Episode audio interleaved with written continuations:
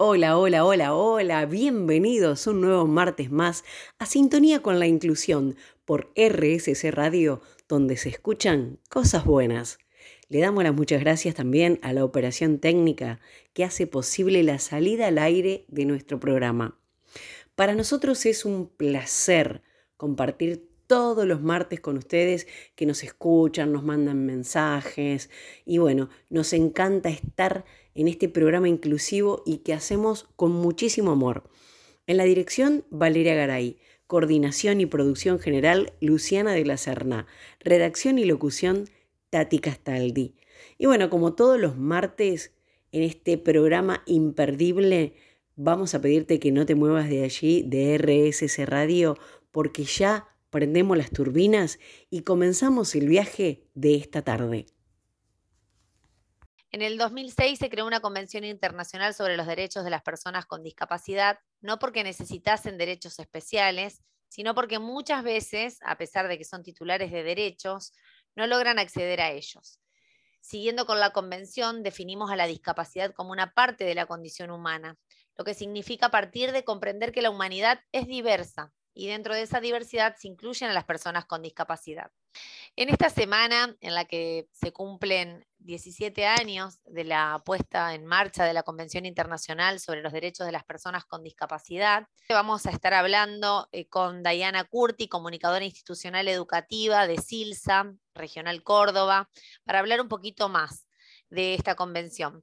La presentamos a ella, que está con nosotros muy amablemente hoy, Dayana, para que nos cuente un poquito más, bueno, acerca de esta convención. Hola, Dayana, ¿cómo estás? Hola, ¿cómo están? Bueno, aquí acompañando este espacio y, bueno, acompañando sobre todo esta semana, que es cuando, bueno, se cumple un nuevo aniversario de la creación justamente de la Convención Internacional sobre los Derechos de las Personas con Discapacidad, que fue en el año 2006 y no, no hace tanto, aunque parezca un montón. Em, y así como vos decías, creo que la importancia que tiene esta convención, no solamente por el peso de ley que tiene, su, su rango jurídico vinculante, sino también por cómo surgió esta convención. Creo que eso es lo más rico de poder pensarla y poder traerla y celebrar que la tenemos entre nosotros para garantizar derechos y es que esta convención eh, surge a través de la lucha de las propias personas con discapacidad, como bien vos decías, porque durante muchos años, a lo largo de la historia, los derechos de las personas con discapacidad siempre eran vulnerados de alguna forma u otra. Entonces fue necesario que las propias personas con discapacidad se organizaran, lucharan eh, y pudieran decidir qué y cómo querían vivir su propia vida entonces, así fue que surgió la creación de esta convención con su lema tan fuerte y que al día de hoy acompaña, que es nada sobre nosotros sin nosotros. Y eso creo que es el camino que nos tiene que impulsar cotidianamente a poder seguir trabajando esta convención, instalándola y que realmente se garanticen los derechos que se establecen en la misma.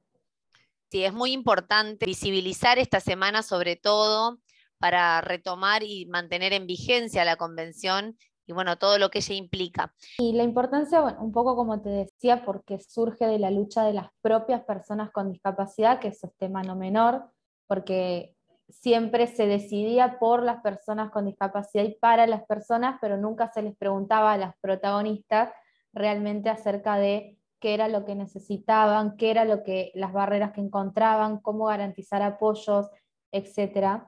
Entonces, bueno, un poco la importancia tiene que ver con eso. Y también eh, a nivel país, nosotros acá en Argentina, creo que también es importante porque mm, esta convención, si bien es internacional y surgió en el año 2006, nosotros hemos adherido, hemos ratificado esta convención en el año 2008 y le hemos dado carácter constitucional en el 2014, por lo cual eh, regula todo nuestro accionar a nivel garantía de derechos. No hay ninguna ley eh, municipal, provincial o nacional que pueda estar por encima de lo que nos dice esta convención. Que, a ver, ¿qué nos dice la convención en sí? No es que hay derechos especiales, ni mucho menos, porque siempre se, se cree eso, ¿no? Personas con discapacidad como seres especiales, que no lo somos, eh, y, leyes especiales que no las hay, no existen. Leyes como cualquier otra, la ley, por ejemplo, en el artículo 24 de la Convención, que es la educación, una educación inclusiva, de calidad para todos, ¿no? que siempre existió, pero cuando se trataba de personas con discapacidad, bueno, las cosas eran diferentes. Entonces, eh, la importancia que tiene esta convención es justamente eso, que viene un poco a regular que los estados partes, es decir, quienes se comprometieron, adhirieron a esta convención, puedan eh, garantizar lo que se promulga de esta convención a la educación, al trabajo, a la vida independiente, a la recreación, al deporte, etcétera, etcétera. Ya que estamos hablando y que vos en, tu trabajo diario lo ves, o sea, ¿se lleva a la práctica eh, los puntos que trata la convención? La, realidad, pues tampoco hay que ser ingenuos y como toda ley, por ahí tiene sus, sus cosas, eh, digamos, sus rechazos ante la sociedad, ¿no? En, cumplirse o no, a esto me refiero. Sí, sí. No, eh, nosotros cotidianamente salimos a la calle y vemos que no se está cumpliendo como corresponde lo que dice la convención u otras leyes, ¿no? Eh, a la hora de encontrar barreras, a la hora de acceder, acceder a un espacio laboral o un espacio educativo, nos encontramos todavía con que no se está poniendo en práctica realmente lo que dice la convención. Pero también es real que esta convención marcó un antes y un después en la sociedad Pensemos de que antes eran completamente vulnerados los derechos, hoy eh, tenemos este marco que nos resguarda y nos respalda a que se cumplan. Por ejemplo, algo, algo cotidiano podría pensarse en, antes las personas con discapacidad eran impensadas que puedan habitar espacios universitarios, por ejemplo, porque no había nada que le garantice el derecho a poder estudiar en un nivel universitario, que es algo que tiene que ver con una elección personal, con un proyecto de vida. Las leyes estaban para regular niveles obligatorios, pero el secundario era como algo vacío. Eh, hoy, por suerte, podemos pensar en que eso sea posible.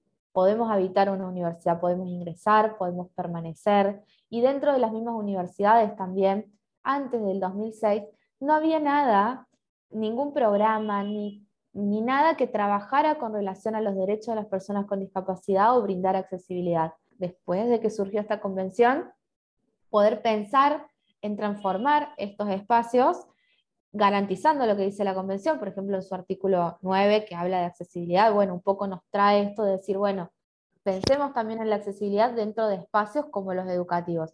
Trabajemos y realmente garanticemos esta inclusión o la participación plena de las personas con discapacidad. Entonces, si bien hay muchas cosas que todavía faltan a nivel cotidiano, ¿no? que vemos que no se cumplen, pero también hay otros logros, otras luchas que se han conquistado gracias a tener este marco que es la convención que nos respalda y nos, nos impulsa a, que se cumpla, ¿no? Bueno, justamente hoy en el programa también vamos a estar hablando con una becaria eh, egresada ya de su carrera, eh, del programa de becas y oportunidades, que formó parte del programa, y que bueno, va a estar dando su testimonio también de cómo fue su experiencia a nivel universitario, de lo que fue esa decisión de poder eh, ella realizarse como persona y todo. Y hemos charlado en otros programas también de la importancia de esto y obviamente que la convención sirve para estas cuestiones, para regular, para, para sentirse enmarcados en algo que, que los apoye y los avale y que no se sientan eh, desprotegidos o más vulnerados todavía. Eh, vamos a hacer un pequeño corte y vamos a volver con vos para seguir charlando. Nos encontramos en un ratito. Bueno, Bárbara. ¿Querés comunicarte con Silsa? Llama al centro de atención 0810-777-9999. Si querés conocernos más, podés ingresar a www.silsa.org o visitar el Instagram arroba silsaong. Si querés colaborar con tu granito de arena, comunícate al WhatsApp de la institución 011 65 88 0012. Bueno, y seguimos eh, con Diana Curti, comunicadora institucional educativa de la regional de Silsa Córdoba. Con ella estamos hablando sobre mm, la Convención Internacional eh, sobre los Derechos de las Personas con Discapacidad, que justamente esta semana se celebra un nuevo aniversario de esta convención. Bueno, Diana, em, charlábamos un poquito acerca de, bueno, de la importancia de la convención, de el cambio que había sido para las personas con discapacidad, de cómo sirve esta nueva herramienta para poder plantarse distinto en algunas instituciones, en algunos lugares, em, para poder hacer valer los derechos de otra manera. ¿Vos pensás que se logró reducir la estigmatización y discriminación con la que se encuentran a menudo las personas con discapacidad a partir de la adhesión de este convenio? Bien, em, como todo tiene, lleva su proceso, eh, digamos, la sociedad está compuesta por personas, las personas eh, a la vez, eh, cada una, bueno, tiene su, crianza, sea, sus aprendizajes a lo largo de la vida, ha aprendido acerca de la discapacidad de otras formas, ¿no? Las generaciones en realidad en sí mismas fueron cambiando. Eh, lo que nos permite poder pensar acerca de las discriminaciones a partir de la convención es que, bueno, justamente la convención nos habla en uno de sus artículos acerca de la no discriminación, por ejemplo, pero hay algo muy importante que yo rescato y que es a partir del modelo social que fue ah, introducido por, por Mike Oliver, un sociólogo eh, europeo, que es el quien primero empieza a hablar sobre el modelo social que después cuando se creó la convención toma muchos de estos puntos del modelo social y es poder empezar a pensar en las barreras, ¿no? En las barreras porque siempre estaba esta cuestión de que la discapacidad era un problema de la persona quien la tenía y o de su círculo cercano, familia, etc. ¿no? Y con, esta, con este modelo social y con la convención ya nos corremos un poco de eso, empezamos a pensar que la discapacidad no está en la persona, sino que está en la sociedad y que son las barreras las que generan mayor o menor discapacidad. Barreras que son creadas por personas, por estos entornos, ¿no? Y que tienen que ver con sus actitudes, la forma en la que se piensa es la forma después en la que se va a actuar. Y en este pensar de cada una de personas y en esta diversidad que somos como seres humanos, bueno, podemos encontrar de todo. Podemos encontrar incluso eh, espacios en donde uno trabaja acerca de la concientización, acerca de la inclusión de las personas con discapacidad, pero aún así, eh, bueno, siguen actuando o pensando de otras maneras, que tienen que ver, como te decía al principio, con este proceso de cambio que se va dando culturalmente para poder combatir o, trabajar, no sé si es combatir la palabra, pero sí trabajar o reflexionar con relación a la discriminación. Discriminación que se da en todos puntos, ¿no?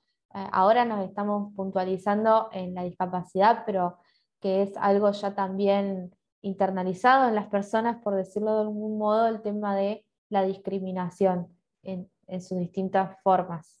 Coincido con vos, o sea, la discriminación ya no es solamente em, por la discapacidad o no, y lo importante es romper con esa palabra en todos los ámbitos, no solo en el ámbito de la discapacidad.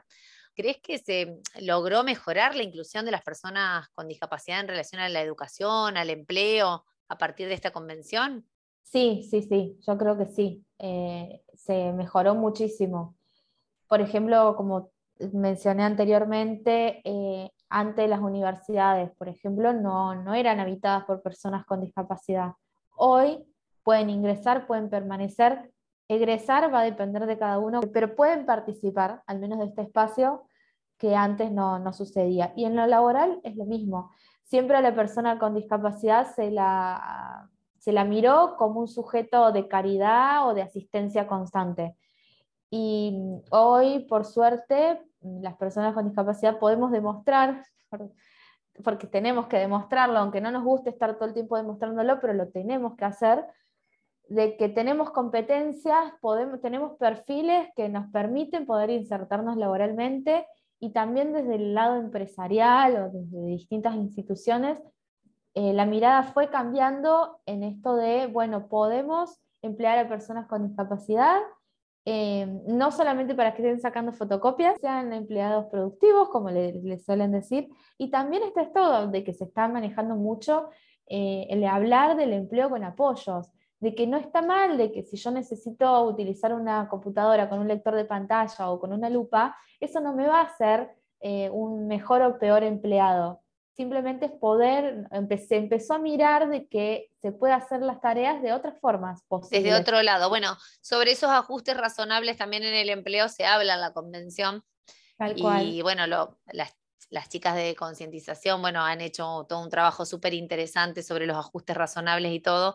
Y creo, sí, yo también, a modo personal, también creo que en el, en el ambiente laboral se ha modificado bastante, más allá de que sea por la convención o no, pero gracias a Dios se ha, se ha podido ampliar un poquito la cabeza de, los dos lados, de la parte empresarial y también de la persona de que se empoderó un poco y, puede hoy demostrar sus capacidades y sentir que tiene el espacio para hacerlo. Nos empezó a ver como personas, que también es algo muy eh, trascendente, ¿no? Porque ya no somos la discapacidad, sino que somos personas, personas, sujetos de derechos y obligaciones también. Ana, fue re lindo hablar con vos. Muchísimas gracias por darnos este tiempo. Eh, ojalá que para el próximo aniversario de, este, de esta convención se hayan logrado muchos más derechos y que hablemos de otros aspectos y que ya, o que quizás eh, la convención sea simplemente que esté, que sea un apoyo y que ya se haya naturalizado totalmente y no tengamos que estar hablando de una diferencia o de cómo se aplican y si no se aplican y si se cumple o no se cumple. Eh, porque sería un derecho más ganado y adquirido. Bueno, eh, muchísimas gracias por este espacio y creo que la clave está en lo que mencionaste recién, naturalizar y con acciones cotidianas todos los días poder transformar nuestras, nuestros quehaceres para garantizar la inclusión, que es lo que todos buscamos. Bueno, muchísimas gracias. Acuerdo con vos y gracias por tu tiempo. Gracias. El amor nos une, nos inspira verlos sonreír. Silsa y Advance te invitan a visitar la tienda online y locales ADB y descubrir todos los productos solidarios. Con lo recaudado de la venta de estos productos, colaborás con la compra de una silla de ruedas postural para niños o niñas con parálisis cerebral. Conoce la selección de indumentaria en www.advance.adb.com Silsa. Continuamos en esta tarde de martes en sintonía con la inclusión, este programa de Silsa donde te trae buenas noticias en RSC Radio. Y estamos ya con nuestra segunda invitada. Ella es una persona muy especial. Se llama Ada Recalde, es de Barranqueras, Chaco, y está hoy con nosotras. Hola Ada, ¿cómo estás? Hola, buenas tardes, ¿cómo están? Muy bien, es una alegría que estés con nosotros. Eh, bueno, vamos a contarle a la, audiencia, a todos los oyentes, que Ada eh, es licenciada en obstetricia, se recibió este año y fue becaria de Silsa. Ada, queríamos preguntarte entre una, entre tantas de las cosas, ¿no? ¿Cómo fue que te inclinaste por esta vocación de la obstetricia? Bien, el tema de la vocación es algo como que yo lo tenía desde hace mucho tiempo, muchas ganas de hacer, pero cuestiones de la vida no pude hacerlo antes em, porque no se daba en mi lugar donde, donde vivo. Eh, después viajé a Buenos Aires con la intención de, seguir esta carrera y bueno, entre trabajos y, dificultades, eh, no, no, no, lo pude hacer y recién al, al volver pude encontrar en, mi provincia la posibilidad de iniciar mis estudios. Qué bueno, qué bueno. Eh, y, por ejemplo, eh, ¿cómo, ¿cómo, te enteraste vos? Porque vos fuiste becaria de Silsa. ¿Cómo te enterás de que en Silsa se estaban dando, había oportunidades para obtener becas de estudio para personas con discapacidad?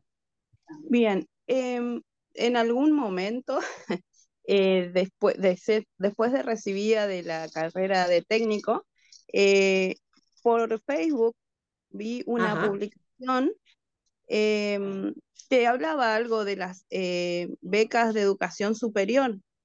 Em, entonces, bueno, me puse a leer la nota, vi fotos de algunos becarios que se habían recibido y, y bueno, entonces eh, entonces, eh, eh, pensé bastante, bastante en, ver si iba a aplicar o no, digamos, a la beca.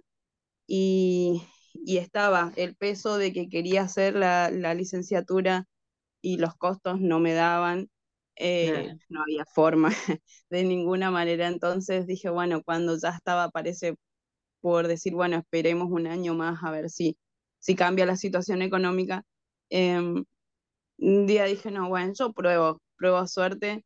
Y claro, bueno, el no ya lo tenías, el no ya el- el estaba. no ya estaba, digamos, el tema era que justo venía, eh, comenzó la pandemia y muchas opciones tampoco había, o sea, pensar eh, irme eh, a estudiar a, a otra parte no era imposible, entonces eh, dije, bueno, yo completo y decía, necesitaba porque el hecho de que la licenciatura, si bien fue a distancia, eh, requería eh, gastos constantes de, de internet que no me podía faltar eh, Claro. y la matrícula que tenía que pagarla sí o sí, o sea, no había de ningún tipo.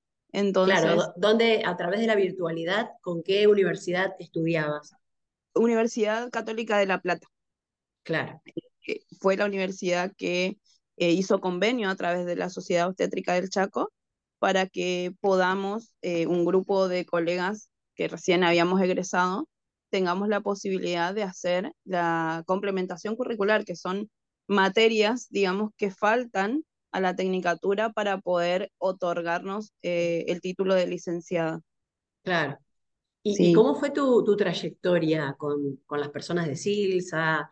Eh, ¿cómo Uy, fue con este con- con las vínculo? personas de Silsa a full el WhatsApp todo el tiempo. Eh, yo con mil dudas con todo. Eh, creo que los de la universidad y los de Silsa se merecen un monumento porque ya soy, soy uno más, digamos, ah, otra vez, o sea, porque llegaba por ahí a la información un poco más tarde que el resto, entonces era, eh, o sea, otra vez, bueno, y sí, yo con, con- a full, yo llamadas por teléfono ni soñarlo, entonces, eh, para mí eran los mails, 25 Claro, mails por día, o sea, yo necesito respuesta, quiero que alguien me diga cómo es esto.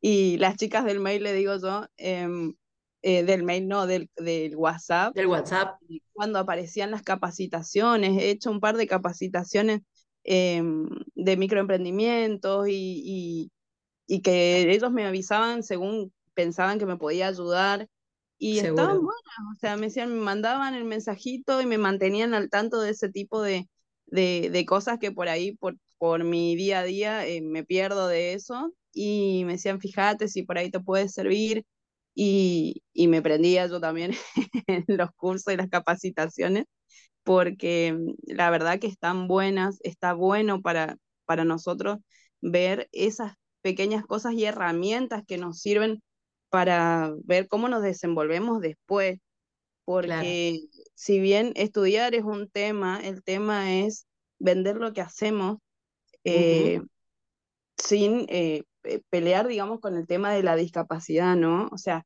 a veces uno va a buscar un trabajo o una entrevista y llega el momento de decir, eh, bueno, tengo este problema eh, y uno no sabe qué reacción va a tener del otro lado, ¿no? Eh, Claro, decir, yo sé hacer, yo puedo hacer y, y me capacité, pero tengo este problema o esta limitación, digamos.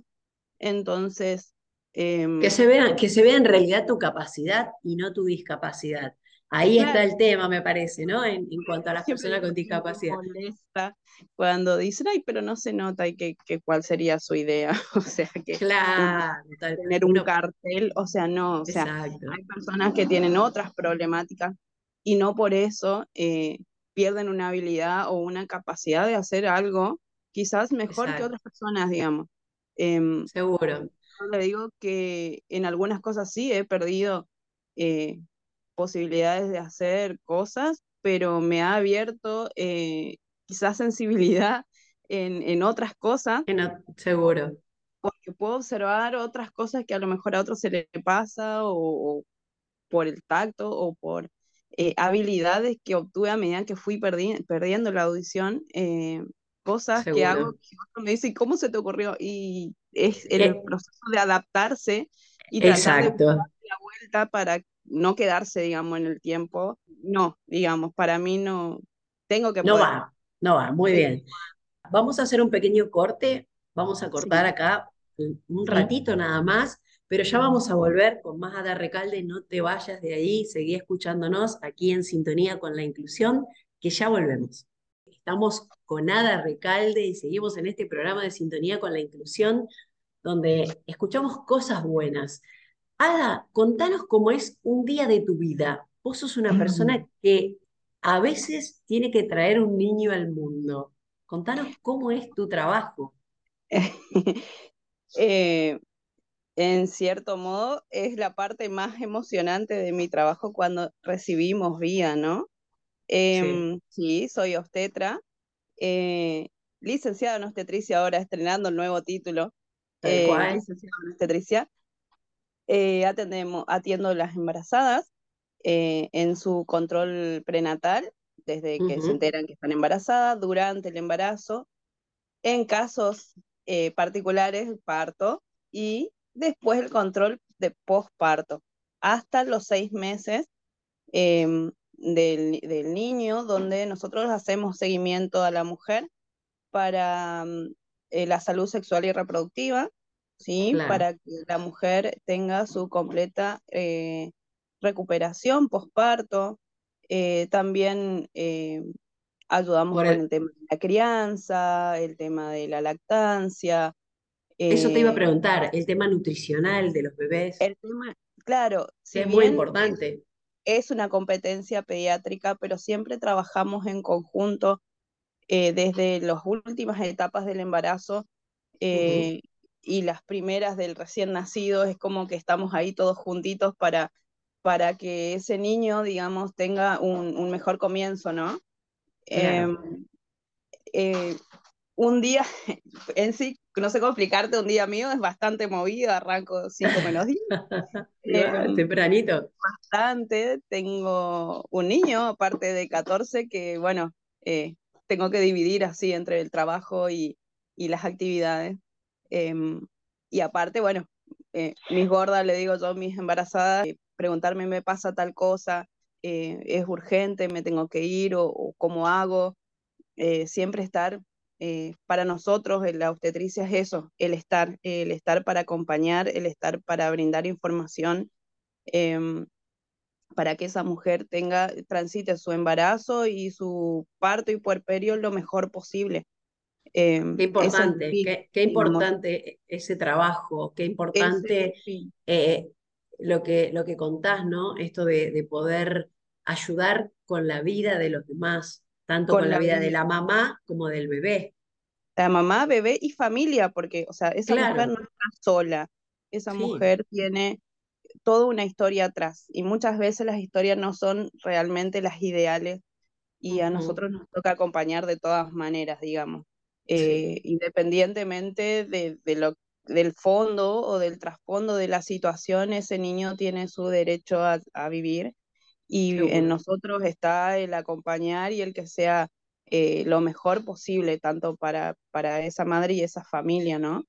Em, motivo quizás eh, con el tema de mi discapacidad, eh, siempre me, mi gran locura es poder dirigir un parto de una persona hipoacúsica eh, sin necesidad de nadie. O sea, porque lo he, he, visto situaciones eh, de cesáreas innecesarias por el hecho de no entenderse. Eh, no se entienden en, en, la comunicación y bueno, lo más fácil siempre es, bueno, practicar una cesárea. sin pensar muchas veces el deseo de esa mujer, porque cada uno tiene su idea, su sueño de maternidad, su, su ilusión quizás y quizás se preparó y aún así esas cosas por ahí no se respetan porque es más fácil y es más rápido, digamos. Eh, claro. Más allá de, de, tener en cuenta esas otras cosas que me pasó justamente haber eh, iniciado un curso de capacitación de lengua de señas eh, y la docente referente de hipoacusia estaba embarazada y ella me contó, al enterarse que yo era obstetra, me contó eh, su historia anterior, de que fue una cesárea innecesaria, que ella, la mala experiencia, digamos, ¿no? Seguro. Entonces, eh, el no saber, el desconocimiento, el un montón de cosas que a mí me hizo replantear desde mi punto de, de mm, persona con discapacidad de hacer ver la necesidad de que el profesional también esté formado Seguro. en todos esos aspectos, porque la mujer no deja de ser mujer por tener una discapacidad. Seguro. Eh, necesita esa contención eh, con ese igual que muchas veces no se ve. Seguro. Eh, O esa empatía también, ¿no? O buscar la forma, digo yo, porque a lo mejor el profesional tal vez no tenga tiempo, suponete, de estudiar una lengua de señas y demás, pero buscar que haya un, Hay un traductor, formas, hay un formas, hay traductor, o traductores, hay, hay claro, personas que desde, desde mi lugar siempre digo, mi, pro- mi gran proyecto es ese, claro, y yo digo, tengo, tengo algunas colegas que están igual de intensas que yo claro, porque se ve la necesidad, o sea, cuando pasa un caso de una mujer que cae con, con eso, es ver que las herramientas son pocas y la necesidad de esa persona quizás no está resuelta, se atiende, pero no es lo mismo. Entonces, yo digo, la experiencia debería ser igual para todas. Seguro. Em, Bueno, y ahora, ahora que estamos transitando este décimo séptimo año, digamos, la- el, el cumpleaños número 17 de, de la Convención de los Derechos de las Personas con Discapacidad, ahora en junio, eh, bueno, qué importante todo esto que decís vos, ¿no? Para que se cumplan todos los derechos de las personas con discapacidad. Y bueno, nos gustaría que dejes un mensaje, ¿querés dejar un mensaje como, como cierre, ¿no? Para todas estas personas o los estudiantes o todos aquellos que, que estén relacionados con la salud, por ejemplo, en este caso, que vos estás con la salud. bien. En realidad, mi mensaje es para todas las personas con discapacidad, que tengan un sueño y una meta, em, no se detengan, se puede, se puede, hay que luchar, para eso estamos, para luchar y conseguir. Quizás nos cueste un poco más, pero en ningún lado está escrito que nosotros no podemos. Podemos de maneras diferentes, pero podemos hacerlo. Y no hay límites. Se puede soñar y llegar muy lejos. Buenísimo. Bueno, Ada, realmente ha sido un placer hablar con vos. Eh, realmente estoy admirada porque, bueno, yo no te conocía y esto me, me fascina, me parece que, que me da pila, eh, me da muchas ganas eh, de seguir adelante también y esto de que vos- lo que vos decías, ¿no? Seguir formándonos, seguir estudiando, seguir apostando por los sueños que tenemos.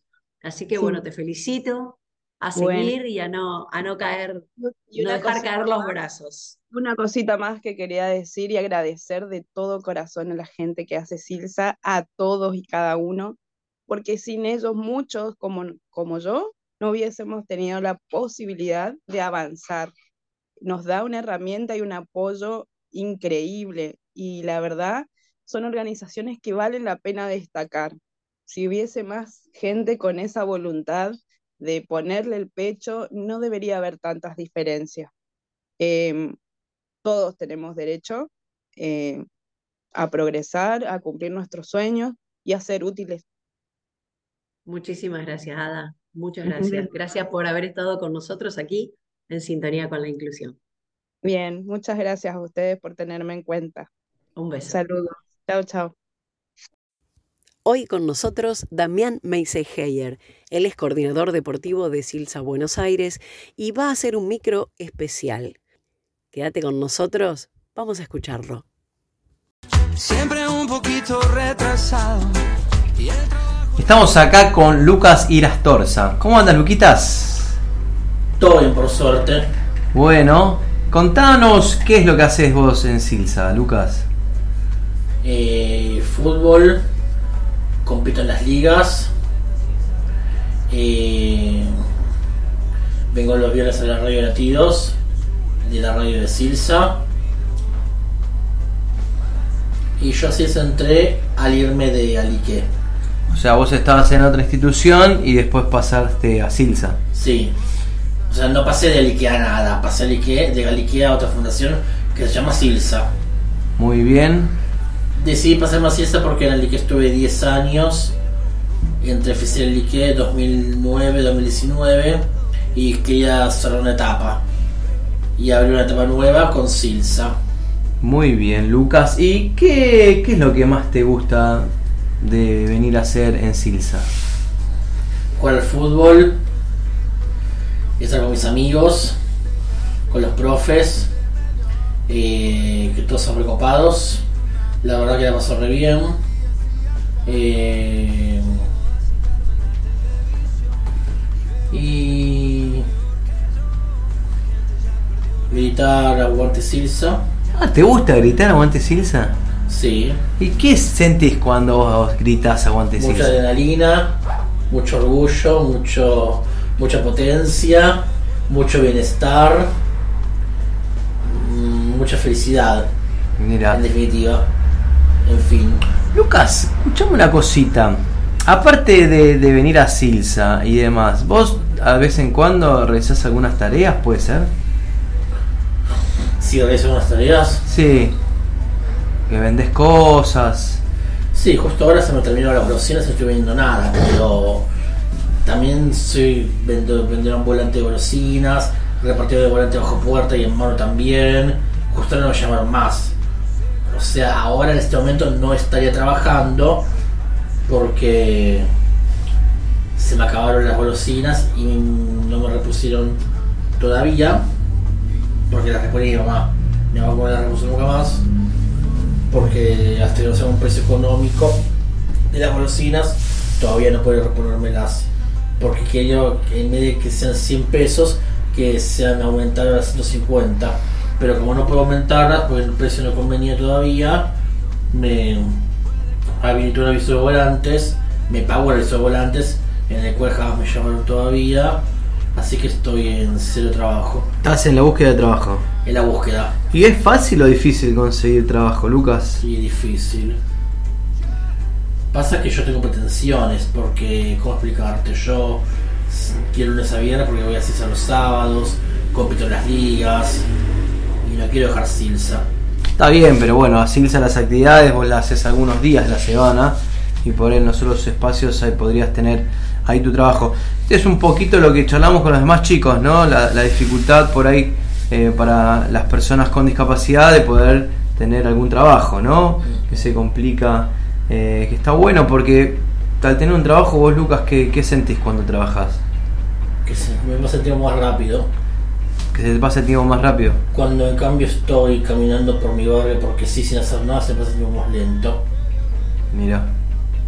Bien. Bueno, Lucas, ¿algo más que quieras compartir con las personas que te están escuchando? ¿Algún mensaje? Que me gusta mucho ir a Silsa, aguante Silsa, aguante Silsa, y la paso recontra bien. Y la paso recontra bien. Sos un gran cantante también. Lucas. Repetido también me gusta decir las cosas a mí. Me Muy gusta bien. repetir. Muy bien, tipo Capicúa. Bueno, Lucas, te agradecemos. Muchas gracias. Me gustó decir este diálogo y dialecto.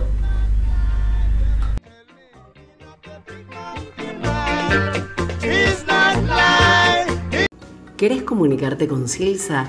Llama al centro de atención 0810-777-9999. Si querés conocernos más, podés ingresar a www.silsa.org o visitar el Instagram arroba silsaong. Si querés colaborar con tu granito de arena, comunicate al WhatsApp de la institución 011 65 88 0012. Increíble cómo pasó esta hora de sintonía con la inclusión. Gracias por escuchar todo lo que tenemos para contarte siempre. Queremos agradecer a todas las personas que colaboran con Silsa para que podamos seguir difundiendo la obra que es mucha y que cada día cuesta más sostener por las distintas problemáticas, sobre todo económicas, que atraviesa nuestro país y no estamos exentos de ellas. Ahora sí, nos despedimos y te esperamos el próximo martes a las 17 horas, aquí en RSC Radio, para sintonizarte con la inclusión.